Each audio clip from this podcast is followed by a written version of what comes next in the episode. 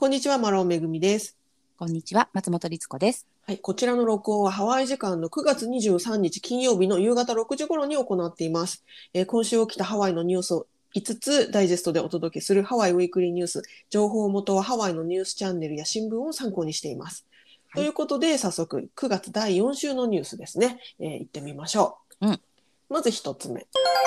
えー片道なんと39ドル、えー、臨島間の格安フライトが登場しているということでニュースが伝えてます。うん。うん、ハワイアン航空とサウスウエスト航空の、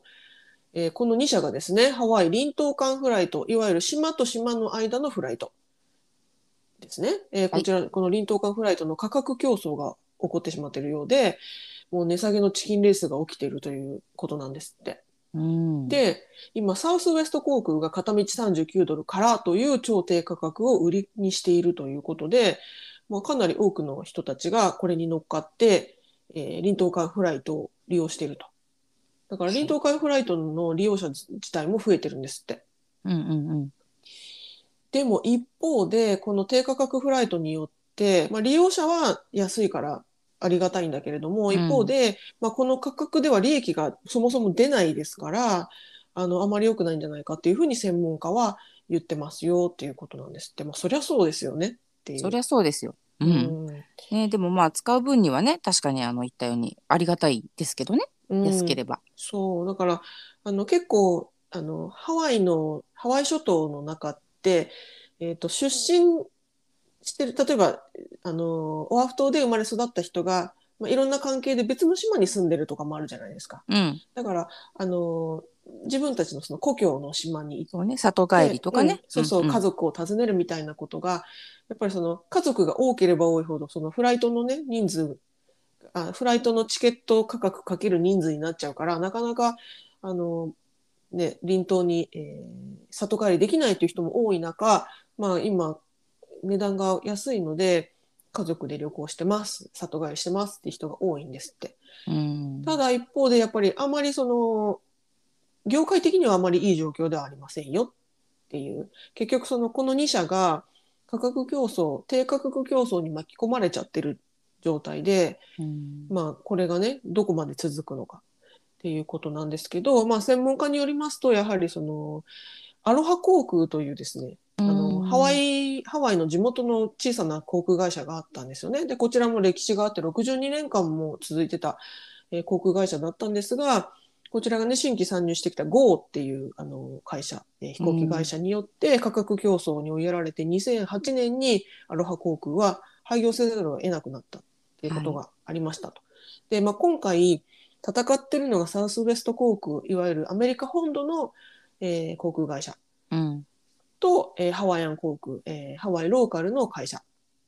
だから、まあ、アロハ航空、その、ろ2008年に廃業したアロハ航空と比べると、どちらも規模は大きいので、そう簡単に潰れることはないにせよ、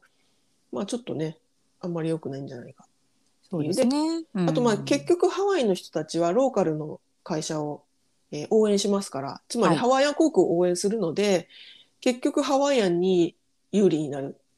っていう結果になるんじゃないかっていう予想も出てるみたいです。うん。まあね、ハワイアン、同じような値段だったら、なんとなくハワイアン選ぶ気持ちはわかるなって思いますけど、まあこれもね、本当にあの、まあパンデミックあったのでちょっとあれですけど、なんか前のあの、ゴートがそういう他の、えーはい飛行が航空会社の時って結構ね、安いけど、なんかこう時間帯がちょっとうん。いい良くなかったりとかね、はい。なんかいろいろこうあるので、まあ、実際に本当に使うってなったらいろいろこう見なきゃいけないなっていうのがあるのと、うんあとはあの今里帰りみたいなお話はねすごくいいと思うんですけど私みたいにあの別に里はないけど旅行に行きたいっていう ものに、まあまあ、もちろんすごく嬉しいんだけど今ってその行ってからのレンタカーとかホテルがやっぱりもうむちゃくちゃ高いっていうリサーチをするとね、数字なので、まあ、あのもちろん、えーっと飛行機安いのはありがたいですけどじゃあそれでワイワイって言ってそれらの滞在費をすべて簡単に払えるかっていう問題もね、あったり、また全然それ違う競争と違う話ですけど、うんね現実問題あったりはしますね。うんうん、確かに確かに。そう、今ね、律子さんもおっしゃったけど、GO っていう、あの、その会社、えーうんいろんな問題がねありましたよね。ありましたよね話じゃなくてね、はいうん、なんか結構キャンセルにあのフライト遅れちゃうとかちゃったとかねそう。まあそういうのもあって結局 GO もね今はもういないですしハワイに。そうなんですよ。だからね、うん。なんかまあしょうがないビジネスだからしょうがないんでしょうけどね。ね。ううん。まあまあでも片道39ドルは結構衝撃の価格だなと思ってニュースで、はい、えーお伝えしたいと思いました。そうですねまあ本当にちょっと前までは往復で250ドルとか言ってたことあったもんね。そうそうそう本当で それと比べたらね本当すごい価本当だよね格です。はいはいということでこちらが一つ目のニュースでした。はい。次二つ目のニュース参ります。うんえーホノルル空港は全米で2番目に最悪な大規模空港だそうです。もう最悪なんかい2番目に最悪。ブービー、ブービー賞みたいな。本当 一番ではないけど一番ではないけども、2020 2022年度ですので、今年の、えー北米空空港満足度調査というもののランキング。えーこちらによりますと、ダニエル・ K・ 井上国際空港、通称ホノルル空港ですね。うんえーこちらが、えーアメリカ国内で2番目に最悪な大規模空港という結果。大規模空港っていうのは、えっ、と、カテゴリーがあって、ラージエアポートとか、もっと大きいのだと、メガエアポートとか、あと、あの、ミディアムエアポートとか、はい。なんかそういうふうなのがあるんですが、えーホノルル空港は、そのラージエアポートというカテゴリーに属してまして、その中での順位ということだそうです。で、旅行者の声紹介しますと、えーやはり時代遅れでフードコートなどが足りない、道も分かりづらいということで散々な 言われるようになってます。まあでもあの おっしゃるおっしゃる通りといえばおっしゃる通りこれあのだって結構なね観光地でもうほんと国際空港でうん。すごいちゃんとしててほしい空港じゃないですか。ハワイですよ、観光地の。ですけど、うん。あの私ハワイからどこか、まあ、メインランドの他の空港とか行くとね、うん。もうえここっちが空港だったのか？みたいな。これが空港というものだったよね？みたいなはい。なんていうんですかねもうクラス違うもんね。うんうん。あの、なんか最近、あ、少し前かな、YouTube で、あのーアメリカ人の方同士が、うんうんなんか喋ってる、なんか空港について喋ってて、なんか、あの、ハワイの空港とか行ったことある？とか言って、ハワイの空港とか行くとなんか50年前ぐらいのにタイムスリップした感じするよねとかって言ってて、あ、やっぱりアメリカの人もそう思うんだなと思って、なんかそういうふうに思った記憶があったので、あ、時代遅れっていうふうに感じるんだなってこのコメントを見てね、思ったりしました。まあそこがなんかもう、もはや味にもなってますけどねホノルル空港の。そうなんですよ。しかも私は50年前の他のアメリカの空港を知らないから、今ね、軒並み綺麗になってますからね。そうなのねあアメリカ本土はね、う本当に。ん、キラッキラだもんね。はい。あとは、まあ、その時代遅れでフードコート足りないとか、道分かりづらいっていうのもあるんだけども、あとやっぱり TSA、えっと、いわゆるセキュリティチェックっていうんですかね、うん手荷物検査か。手荷物手荷物検査の長い列。また、うんえー駐車場不足も不満の原因の一つですよということなんですって。まあそうですね、言われてみればまあそうなんだよねっていう。言われてみればね。うん、ただ、この TSA が、えー手荷物検査が長くなってしまうのは、あのもちろん混雑さばききれてないっていうのもあるんだけれども、さらにそのパンデミックのいろんな検査とかが増えたりもしたから、まあそれのせいもありますよっていう、なんか空港そのものが悪いっていうだけでもないよっていうのは、一応、あの、ニュースでは補足で紹介されてましたけれどもね。うん。まあ、あの、頑張ってるって思いますしね。うん。あの、私もこれはこれでいいじゃんっていうところもあるんですけど、ただまあね、ちょっと分かりづらかったり、本当に空港でこう、足せるようというか、空港でできることっていうのが多分すごく少ないんだと思うんですよね、ホノルルの空港は。うん、他の空港と比べるとそうそう。そうそう。うん、だからお買い物もそうだし、ご飯もそうだし、ちょっとしたこう遊ぶとか楽しむとかね、うん。あんまりそういうの考えられていない感じが、もう椅子一個取ってもね、うん、うん、うん、確かに。まあ、ただですね、こホノルル空港、一応頑張ってる気持ちは見せてて、うんうん。あのー改装プロジェクトをしてるんですよね。そうなんだよね。変わったはずよね。そうなんです。えっと、約10億ドルも投資してまして、改装してまして、新しいレンタカー設備とか、新しいコンコースも登場してますし、まあ、段階的にね、部分部分でアップデートしてるって感じなんだけど、トイレをね、すごく綺麗にしたりとうん、か、あとあと歩道橋も作り変えたりとかね、あの、ちょっとずつね、リニューアルしてるんですよ。っていう。そうですよね。いや、はい。もう私は好きですし、あの、これ比べるものがあれですけど、あの、逆に隣島、さっき言っていたネイバーアイランド、例えばですね、えっ、と、ハワイ島とか、マウイ島とかのね、コナーはそうですコね。ナとかね、と比べると、あの、コナコナ大好きなんだけど、うん。やっぱりこう、まあ、なんて言うんでしょう、あの、おオープンエアにも程がある空港。オープン、オープンでしかない。タラップでまず飛行機を野外ねですから。降りてタラップで降りて、どこにも屋根ないまんまこう、野外ですからね、完全はに。い、ね、だからああいうのに比べるとえだってスタバとかもあるしさみたいな スタバが基準になっちゃう。スタバ基準うーん、確かにね。とは思いますけどね。そう、今のその話でいくとね、マウイ島カフルイ空港。うんうんマウイ島カフルイ空港は全米で最も最悪な中規模空港の 2番目。ブービーです。ビリではないのだ。はい。中規模空港というカテゴリーの、まあ、2番目に良くない空港ですよっていうことになっちゃってるんですって。そうですね。まあマウイは作りもそうですけどあそこ待つんだよね。うんうん、そうですね。ものすごく待つ印象がありますね。うん、マウイ島はね、あの、意外と、あの、アメリカ本土からの直行便も、直行便っていうのかな？マウイ島に来るアメリカ本土からの便も意外と多くて、実はホノルルと、ね、同じぐらいの玄関口ではあるんですよね。ね、だからやっぱりそれがこうさばききれない、まあ、規模的にもね小さいしそれでもねあの駐車場のところとかレンタカーのところとか随分綺麗になったはい。んですけどね。なんかとにかくね待つのは致し方ないかなっていうのもあります多分そういうのもランキングに入ってるんでしょうね。そうでしょうね。ちなみに、えっと、ご紹介しますと、えーホノルル空港のカテゴリーであるでラージエアポーツ、えー大規模空港の中の、えー最も良いエアポートは、タンパインターナショナルエアポートだそうです。ってこともない、うんうん、タンパはね、まあ、フロリダですね。うんうん降り立ったこともない。2位がジョン・ウェインエアポート、オレンジカウンティなので、えーカリフォルニアですね。うんうん3位がダラス、ラブフィールドだそうです。こちなみに最も悪いはホノルルが下から2番目だったから最も悪い最下位はフィラデルフィア・インターナショナル・エアポートだそうです。う逆に行ってみたいね気になりますよね。気になります。どんな風なんだろうっていう。ね。はい。ということでこちらが2つ目のニュースでした。はい。はい、次3つ目のニュース参ります。えー、ワイピオ渓谷の住人が渓谷へのアクセス道路を封鎖している状態だそうです。うーんこれねワイプワイピオ渓谷というのはハワイ島にある名所の一つで、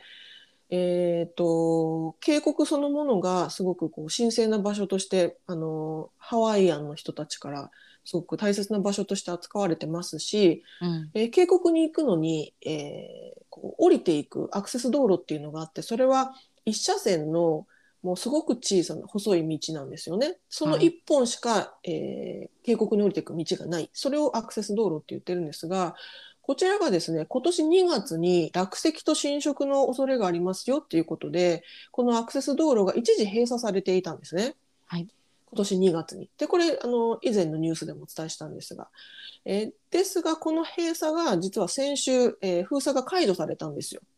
うんなので、えーハワイ島の、えー住民と、えー許可を得たツアー会社および cultural practitioner と呼ばれる要はハワイ文化に深く関わっている人たちこういった人たちはアクセス道路を利用できるようになりましたよっていうことが先週発表されたんですね。はいだからあの誰誰でも彼でも入れるわけじゃないんだけども一応その住民はもちろんだけど、えー許可を得たツアー会社とか、えーそういうハワイ文化に関わる人たちは行けますよっていうことに先週なったんです。ところがその封鎖解除に対して住民たちが抗議しているということで今アクセス道路を封鎖しているということなんですって。うーん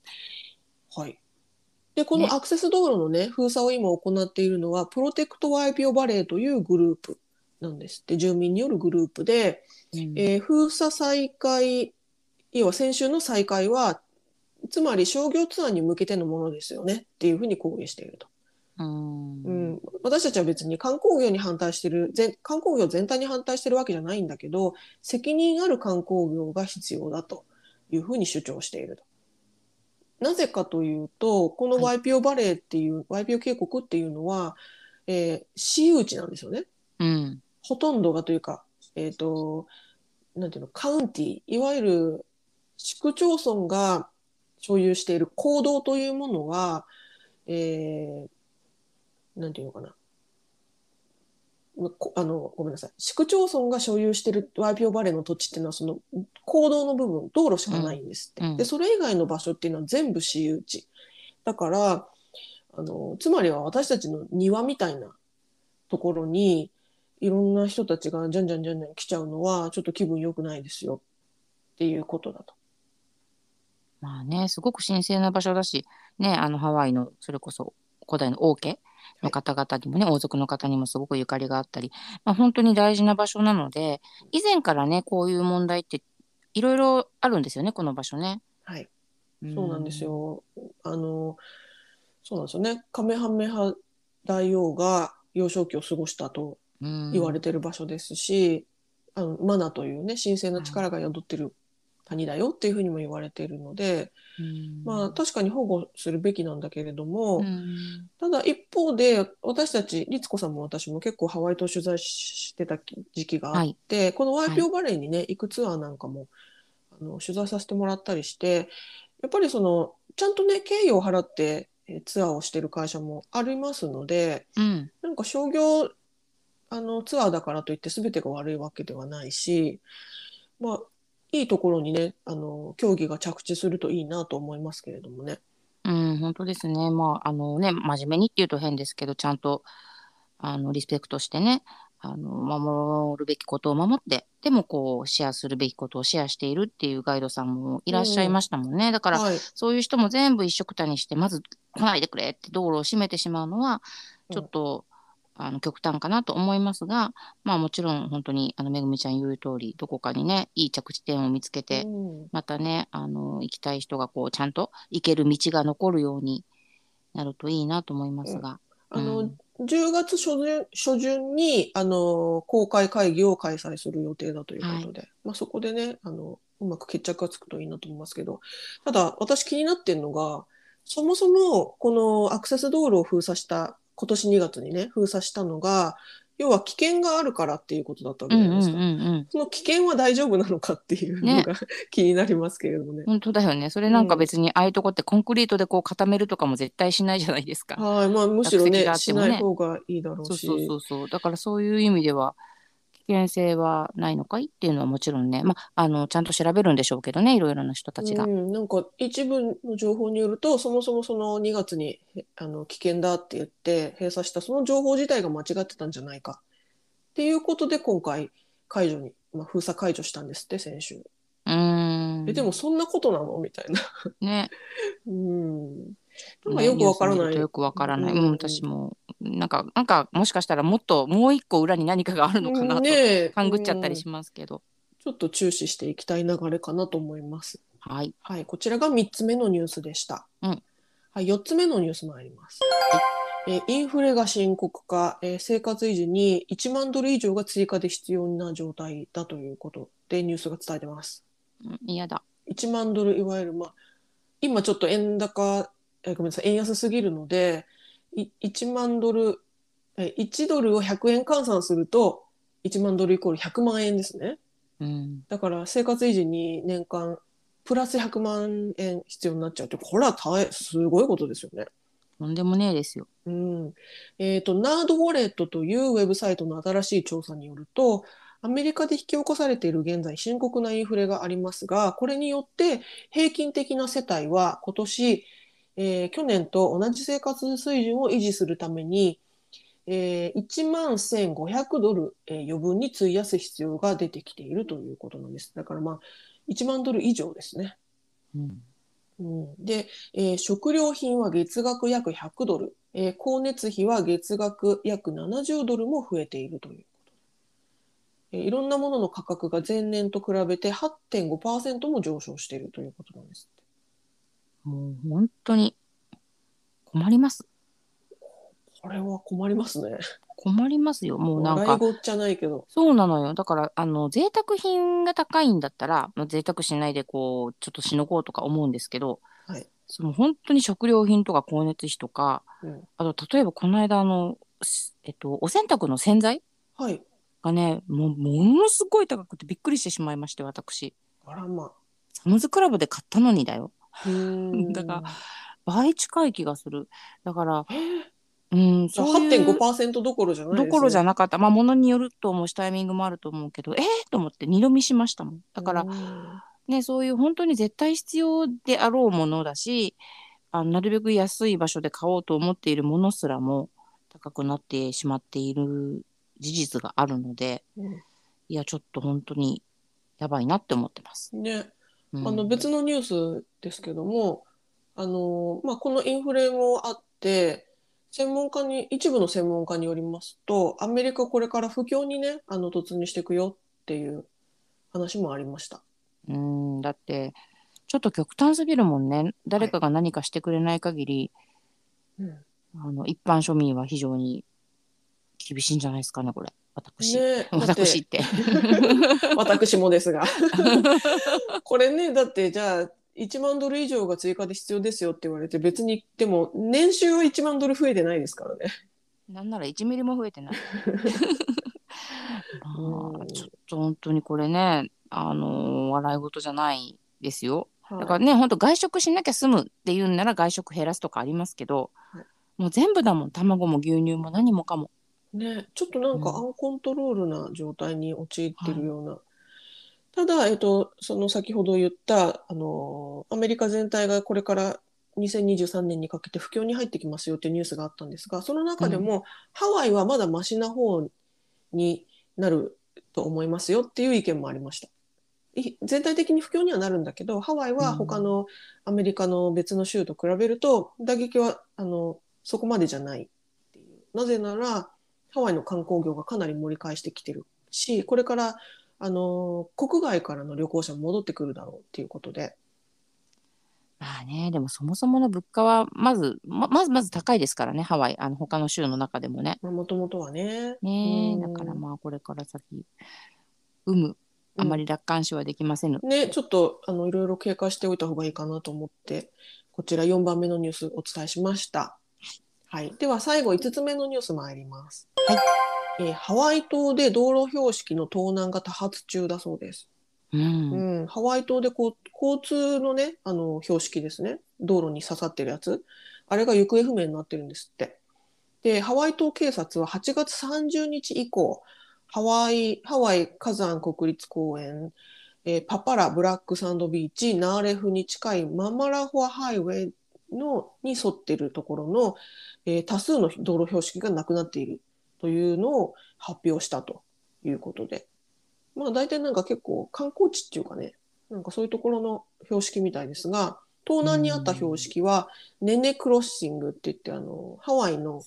あの、の天然記念物っていうか、はい、大事な鳥のネネちゃん、こちらがあの通りますよっていう、あの、可愛い標識ですね。うん。これとか、あと、津波避難ルートですよっていう標識とか、